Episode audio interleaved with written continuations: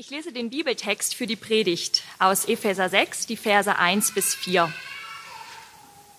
Ihr Kinder, gehorcht euren Eltern, wie es der Gemeinschaft mit dem Herrn entspricht, denn so ist es recht. Du sollst deinen Vater und deine Mutter ehren, ist das erste und grundlegende der Gebote, die das Verhalten der Menschen untereinander betreffen. Darum folgt ihm auch eine Zusage. Dann wird es dir gut gehen und du wirst lange leben auf dieser Erde. Ihr Väter, behandelt eure Kinder nicht so, dass sie widerspenstig werden. Erzieht sie mit Wort und Tat so, wie es dem Herrn gemäß ist. Du sollst Vater und Mutter ehren, darum soll es also heute Morgen gehen. Und ich steige mal ein mit einer kleinen Geschichte.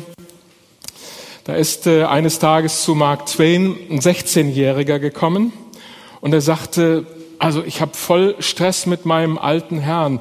Ich habe den Eindruck, der ist total rückständig, der versteht mich eigentlich gar nicht. Und dann überlegte Mark Twain einen Moment und sagte, weißt du was, lieber Freund, als ich 16 war, da war mein Vater genauso rückständig. Aber man muss bei den alten Herrschaften einfach ein bisschen Geduld haben. Zehn Jahre später, als ich 26 war, hatte mein Vater schon einiges dazugelernt und ich konnte mich mit ihm schon ganz gut unterhalten. Und stell dir vor, jetzt bin ich 36. Weißt du, was ich jetzt mache? Jetzt gehe ich manchmal zu meinem alten Vater und frage ihn um Rat, wenn ich nicht mehr weiter weiß. So hat sich der alte Herr geändert. Ist das nicht super? Gott sagt im fünften Gebot, du sollst deinen Vater und deine Mutter ehren, dann wirst du lange in dem Land leben, das dir der Herr, dein Gott, gibt.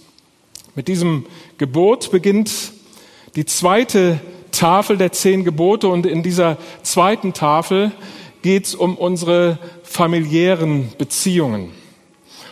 Und das fängt jetzt hier wirklich auch sehr intim an, nämlich mit den Menschen, die mir zunächst mal die Nächsten sind. Das haben wir hier gerade bei den Kleinen gesehen. Die brauchen ganz viel Nähe zu ihren Eltern, ganz viel Fürsorge und so weiter. Man kann sagen, die Eltern sind unsere Wurzeln. Sie haben uns geprägt. Bei ihnen haben wir abgeschaut, wie das Leben geht und unsere eigenen Schlussfolgerungen für unser weiteres Leben daraus gezogen. Das heißt also, was wir von ihnen mitbekommen haben, was wir von ihnen abgeschaut haben, das prägt unser gesamtes Leben. Und so gesehen ist dieses Gebot eigentlich das vertrauteste, das intimste von allen. Gleichzeitig aber auch das Gebot, über das immer wieder diskutiert wird, weil ganz viele Menschen ihre liebe Mühe damit haben. Fakt ist auch, dass manche Eltern dieses Gebot benutzten oder benutzen, um ihren Kindern ihren eigenen Willen sozusagen überzustülpen. Viele Eltern haben ja den Ehrgeiz, dass ihre Kinder genau das schaffen oder erreichen, was sie selber niemals geschafft haben, beziehungsweise niemals selber erreichen werden. Und sie begründen das dann unter anderem damit, dass sie sagen, also Kind, du sollst es einmal im Leben besser haben als ich. Oder eben auch mit dem fünften Gebot, du sollst Vater und Mutter ehren, am besten so ehren, dass du super schulische Leistungen bringst. Und es gibt ganz viele Kinder, die haben erlebt, wie ihnen der eigene Wille ausgetrieben worden ist. Ich werde das nie vergessen, bei einer Radtour äh, um einen See herum vor ein paar Jahren bekam ich den Ausspruch eines Vaters mit, was du willst, bestimme ich. Aber ich dachte, das arme Kind, das ist der Wahnsinn. Ähm, dieses Kind wird es schwer haben, vermutlich, seinen eigenen Willen und damit sein eigenes Bewusstsein zu entwickeln. Und es gibt sehr viele Kinder, die sind schlicht und einfach zu schwach, um sich gegen solche übergriffigen Appelle ihrer Eltern über solche oder gegen solche übergriffigen Erziehungsmethoden ihrer Eltern abzugrenzen. Und das heißt im Klartext, viele von denen bleiben dann ihr Leben lang auch lebensuntüchtig. Es gibt die anderen, die Stärkeren, die begehren dann in jungen Jahren schon dagegen auf Und die verabschieden sich dann auch sehr schnell, so früh wie möglich, aus ihren Elternhäusern, um ihr Leben allein in die Hand zu nehmen. Ich denke da an Frank Oswald. Dessen Vater war ein gewalttätiger Mann. Das heißt also, immer wenn die Ehefrau und die Kinder nicht so spurten, wie der alte Herr wollte, da setzte es Schimpfkanonaden und es gab fürchterliche Schläge. Und das heißt, in dieser Familie herrschte dementsprechend eben auch ein Klima der Angst und Verunsicherung. Und der Einzige, der sich bereits in jungen Jahren dagegen verwahrte und abgrenzte, war dieser Frank Oswald. Der kleine Junge war zwar seinem Vater sprachlich und auch körperlich unterlegen, aber er hat sich schon sehr früh vorgenommen, sobald ich kann, werde ich dieses Elternhaus verlassen. Und das hat er dann auch gemacht. Der hat sich mit 16 eigenständig eine Lehrstelle gesucht in einer anderen Stadt. Der hat sich ein Zimmer besorgt in einem Lehrlingswohnheim, ohne seine Eltern zu informieren. Erst als die Tatsachen geschaffen waren, da hat er dann seine Eltern informiert. Das hat natürlich Zoff gegeben, könnt ihr euch vorstellen. Aber er hat das Ding gegen den Willen der Eltern durchgezogen und hat dann schließlich auch die Unterschrift seines Vaters bekommen, äh, sodass er dann tatsächlich auch losziehen konnte. Seitdem gab es so gut wie keinen Kontakt mehr. So ab und zu mal zum Geburtstag oder zu Weihnachten gab es da mal einen Gruß hin und her. Und als dann die Mutter starb, brach der Kontakt zum Elternhaus, sprich zum Vater, komplett ab. Und dann passierte Folgendes. Vor kurzem flatterte ein amtlicher Brief ins Haus. Etwa folgenden Inhalts. Sehr geehrter Herr Oswald, Ihr Vater musste in ein Pflegeheim eingewiesen werden. Wir sind gehalten, ihre Einkommensverhältnisse zu prüfen, um zu sehen, ob sie nun verpflichtet sind, für den Unterhalt zumindest zum Teil aufzukommen. Ihr könnt euch vorstellen, wie empört Frank Oswald gewesen ist. Er soll für den ungeliebten Vater, der ihn nur traktiert hatte und der eigentlich nichts Gutes ihm mitgegeben hat und zu dem er auch keine Beziehung mehr hatte, für den soll er jetzt aufkommen. Der hätte das Schreiben am liebsten zerrissen. Du sollst deinen Vater und deine Mutter ehren. In der hebräischen Sprache, und ihr wisst, im hebräischen Grundtext im Alten Testament wird dieses Wort äh, mit, oder steht da ein Wort, das auch übersetzt werden kann mit schwer sein, Gewicht haben. Also da hat jemand Kraft seiner Persönlichkeit oder Kraft seines Status Gewicht. Und wir wissen alle, wenn wir uns selber dieses Gewicht zumessen und sozusagen gewichtiger machen, als wir es eigentlich sind, dann verpufft auch die Elternehre ganz schnell. Wenn wir hingegen unsere Elternschaft als Geschenk, als Gnade und als Aufgabe verstehen, als Aufgabe von Gott, werden uns unsere Kinder im späteren Alter ziemlich sicher achten und respektieren. Dieses fünfte Gebot, das hat sich ursprünglich an erwachsene Kinder gerichtet, genauer an solche, die eben auch schon für ihren eigenen Unterhalt gesorgt haben, zum Teil eigene Familien hatten und dann auch in der Lage waren, Verantwortung darüber hinaus zu übernehmen. Also, sie sollen die Eltern achten und ehren, das heißt, sie sollten für sie aufkommen. Sie waren sozusagen die Sozialversicherung der Eltern, kümmerten sich also um deren Nahrung, um deren Kleidung, darum, dass sie ein Dach über dem Kopf hatten und dass sie auch gescheit begraben wurden. Das war so eine Art innerfamiliärer Generationenvertrag. Dieser Generationenvertrag ist bei uns ja schon seit einiger Zeit institutionalisiert und gibt uns doch ein gewisses Maß an Sicherheit. Man kann sagen, unsere Grundversorgung ist gewährleistet. Und trotzdem sage ich, bleiben alt und jung auch in unseren Systemen aufeinander angewiesen. Das heißt, das Wohl und Wehe der einen Generation ist eng verknüpft mit dem Wohl und Wehe der anderen Generation. Und in diesem Zusammenhang ist natürlich auch die Frage berechtigt, wie wird es eigentlich werden, wenn in unserer Gesellschaft das Gleichgewicht immer mehr Richtung alt gewordene Menschen geht und auf der anderen Seite immer weniger junge Menschen da sind, die dann die Sozialsysteme speisen sollen.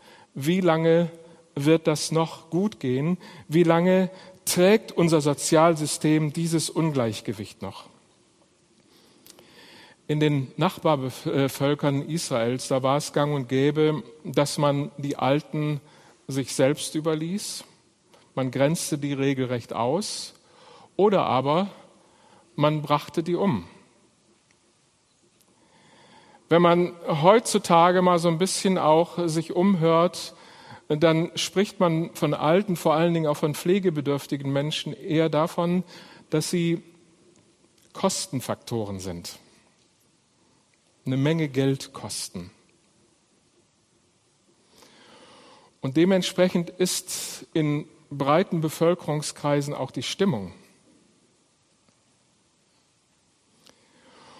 Und wir hören immer wieder, dass alte Menschen vernachlässigt werden von Familienmitgliedern, allerdings leider auch in Pflegeheimen.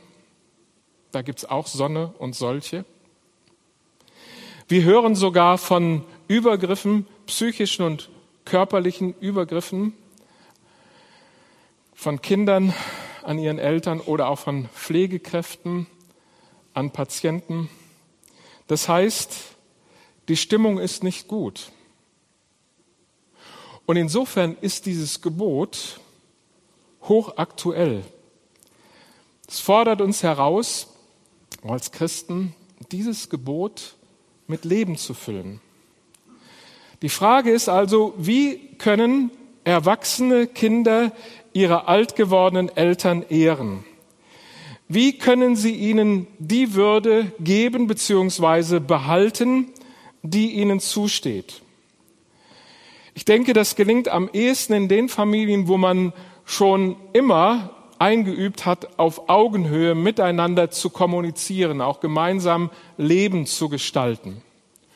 Und dann kann man sich idealerweise schon frühzeitig zusammensetzen und überlegen, ja, welche Möglichkeiten gibt es denn überhaupt im Alter? Der eine sagt, ich möchte so lange wie möglich zu Hause bleiben, wie das so schön heißt, in der eigenen Häuslichkeit. Der andere sagt, ich möchte gerne in eine alten WG einziehen. Oder ich möchte wirklich auch so eine Rundumversorgung haben, sprich, ich gehe dann in ein Seniorenheim, all inclusive. Und wenn ich Pflege brauche, kümmern die sich auch. Manche wünschen sich auch, bei ihren Kindern zu wohnen. Und wenn die Kinder das bejahen, dann mag das auch hin und wieder mal ganz gut funktionieren. Aber wichtig ist, dass beide Generationen zusammensitzen und gemeinsam überlegen, so dass die Sorge, die Vorsorge, die Verantwortung wirklich gemeinsam getragen wird. Völlig gegen Gottes Gebot und Willen liefe es, wenn erwachsene Kinder sich gegenüber ihren Eltern ähnlich verhielten wie jener Sohn und jene Schwiegertochter in einem Märchen der Brüder Grimm. Ich will euch daraus mal einen kurzen Abschnitt vorlesen. Es war einmal ein alter Mann, dem waren die Augen trüb geworden, die Ohren taub, die Knie zitterten ihm, bei Tisch konnte er den Löffel kaum noch halten und er verschüttete oft Suppe auf das Tischtuch oder die Suppe lief ihm aus dem Mundwinkel. Sein Sohn und dessen Frau ekelten sich davor, deshalb musste der alte Großvater schlussendlich hinter dem Ofen in der Ecke sitzen und dort alleine essen. Er saß dort, sah betrübt nach dem Tisch der anderen und weinte. Eines Tages konnten seine schweren Hände den Suppenteller nicht mehr festhalten. Er fiel auf den Boden und zerbrach. Seine Schwiegertochter seufzte, ging am nächsten Tag hin und kaufte ihm einen hölzernen Futternapf. Nun musste er aus diesem essen. Wie sie nun so da sitzen, sammelt der kleine Enkel von vier Jahren auf der Erde kleine Brettchen zusammen. Was machst du da? fragte der Vater. Ich mache einen Suppentrog, sagte das Kind. Daraus sollen Vater und Mutter essen, wenn ich groß bin. Da sahen sich die Eltern an, fingen an zu weinen, holten den alten Großvater wieder an den Tisch, ließen ihn von nun an dort sitzen und sagten auch nichts mehr, wenn er etwas verschüttete. Dieses Märchen sagt mir persönlich Folgendes. Ich muss damit rechnen, dass sich meine Kinder mir gegenüber genauso verhalten, wie ich mich gegenüber meinen Eltern verhalte. Im positiven wie im negativen. Und ich denke jetzt an Familien, bei denen ich genau das beobachtet habe.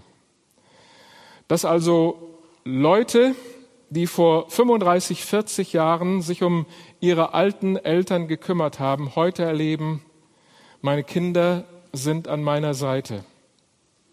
Und dass jemand, der seine Mutter vor 35, 40 Jahren allein im Regen stehen gelassen hat, jetzt als alt gewordener Mensch von seinen Kindern im Regen stehen gelassen wird. Du sollst deinen Vater und deine Mutter ehren. Damit das möglich wird, sollten sich erwachsene Kinder von ihren Eltern innerlich und auch äußerlich abgenabelt haben. In der Bibel ist davon schon die Rede, zwar in einem etwas anderen Zusammenhang, im Zusammenhang mit der Ehe, in der sogenannten Gründungsurkunde. Genesis 2,24 ist zu lesen, ein Mann wird Vater und Mutter verlassen und mit seiner Frau eine neue Einheit bilden. Ich finde es ganz, ganz wichtig, dass Menschen im Erwachsenenalter auf eigenen Füßen stehen, sprich also Verantwortung für sich selbst und Verantwortung auch für andere übernehmen können, anstatt weiterhin so als Couch Potato am elterlichen Rockzimpfel zu hängen oder eben von ihnen gesponsert zu werden. Und dazu tragen zunächst einmal die Eltern von Kindesbeinen an bei für uns ungeheuer wichtig, dass Eltern sehr früh ihren Kindern spiegeln, was sie in ihnen sehen, angelegt sehen, von Gott angelegt sehen, an Begabungen, an Möglichkeiten. Dass sie sie ermutigen, ihre Möglichkeiten auszuagieren, auszuprobieren, was in ihnen steckt. Und sie ermutigen, es nochmal zu versuchen, wenn irgendetwas missglückt ist. So können Kinder zu eigenständigen Erwachsenen heranreifen, die ihr Leben dann eben auch eigenverantwortlich führen können. Wenn ich das nicht will, dann darf ich mich nicht wundern, wenn der 40, 45-Jährige noch auf meiner Couch sitzt und sich von vorne bis hinten bedienen lassen, inklusive Wäsche, Bügeln und Taschengeld. Und insofern finde ich es wichtig, dass Eltern auch ihren äh, Erziehungsauftrag wahrnehmen. Ich persönlich habe zwar nichts gegen Kitas und so weiter, aber sie sind nichts weiter als Krücken, solche Institutionen.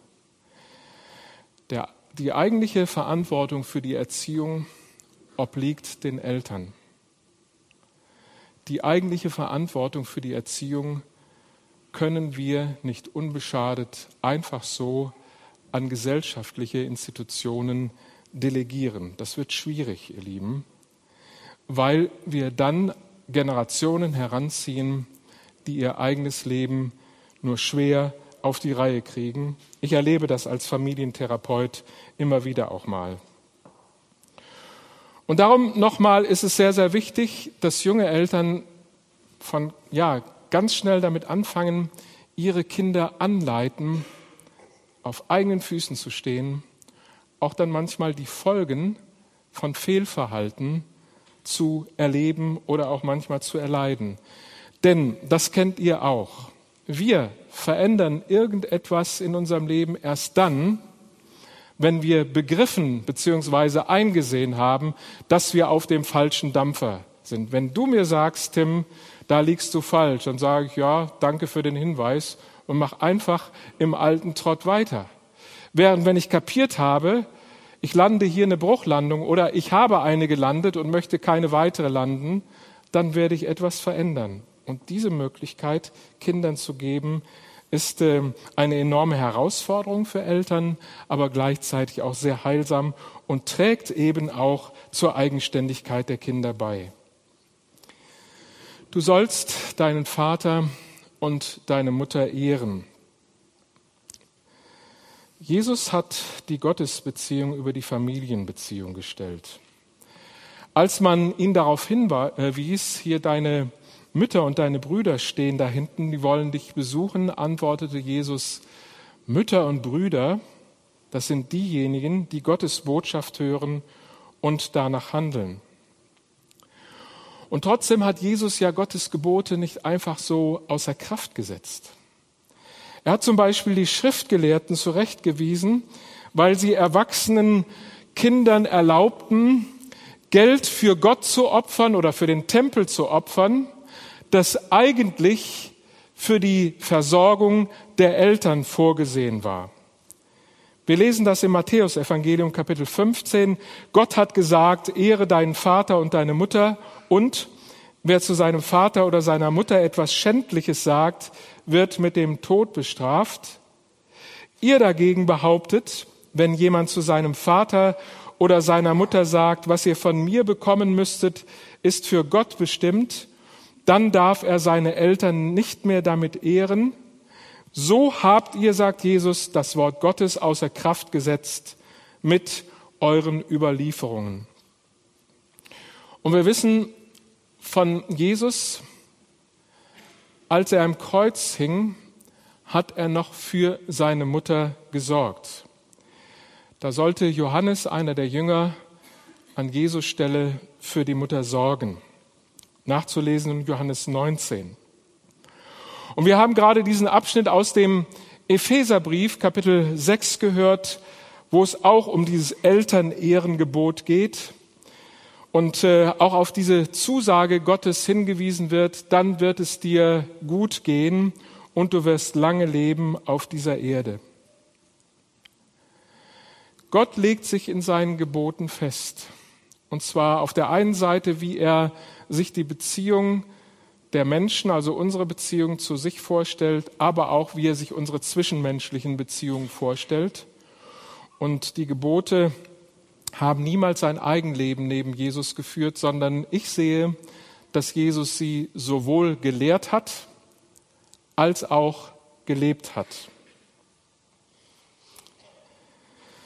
Nun wissen wir von Kindern, die ihre Eltern nie kennengelernt haben. Wir wissen von Eltern, die ihre Kinder 10, 20, 30 Jahre nicht mehr gesehen haben. Wir wissen, dass viele Kinder Missbrauchserfahrungen erleiden mussten, die in ihnen schlimme Spuren hinterlassen haben. Wie kann jemand seinen Vater ehren, der ständig betrunken nach Hause gekommen ist und dann blindwütig um sich geschlagen hat? Wie kann jemand seine Mutter ehren, die Woche für Woche einen neuen Lover anschleppte und ansonsten ihre Kinder sich selbst überließ? Das hinterlässt Verwundungen in den Seelen vieler Menschen. Und diese Verwundungen, die wollen oftmals lange Zeit nicht heilen. Ich glaube aber, und ich habe es so erlebt, dass sie mit Hilfe Gottes überwunden werden können. Und an der Stelle können wir uns in der Gemeinde einen ungeheuer wertvollen Dienst tun, indem zum Beispiel eine ältere Schwester oder ein älterer Bruder mir, der ich verwundet bin oder verwundet worden bin an meiner Seele von meinen Eltern, zur geistlichen Mutter, zum geistlichen Vater wird und mich auf dem Weg der inneren Heilung begleitet. Oder wenn kinderlose Ehepaare erleben, wie sie alt werden, sich Sorgen machen, wie soll das weitergehen, und dann in der Gemeinde Ersatzkinder finden, die sagen, wir mögen euch, wir möchten an eurer Seite sein. Und wenn ihr wollt, kümmern wir uns auch um euch. In unserer Gemeinde haben wir so eine Konstellation.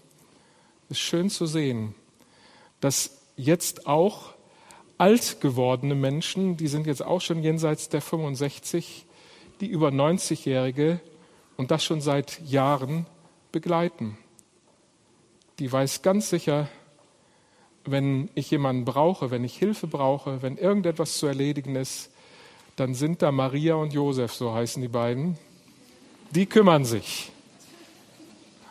Die kümmern sich. Ihr Lieben, dieses Gebot geht über den engen familiären Rahmen hinaus oder kann über den engen familiären Rahmen hinausgehen.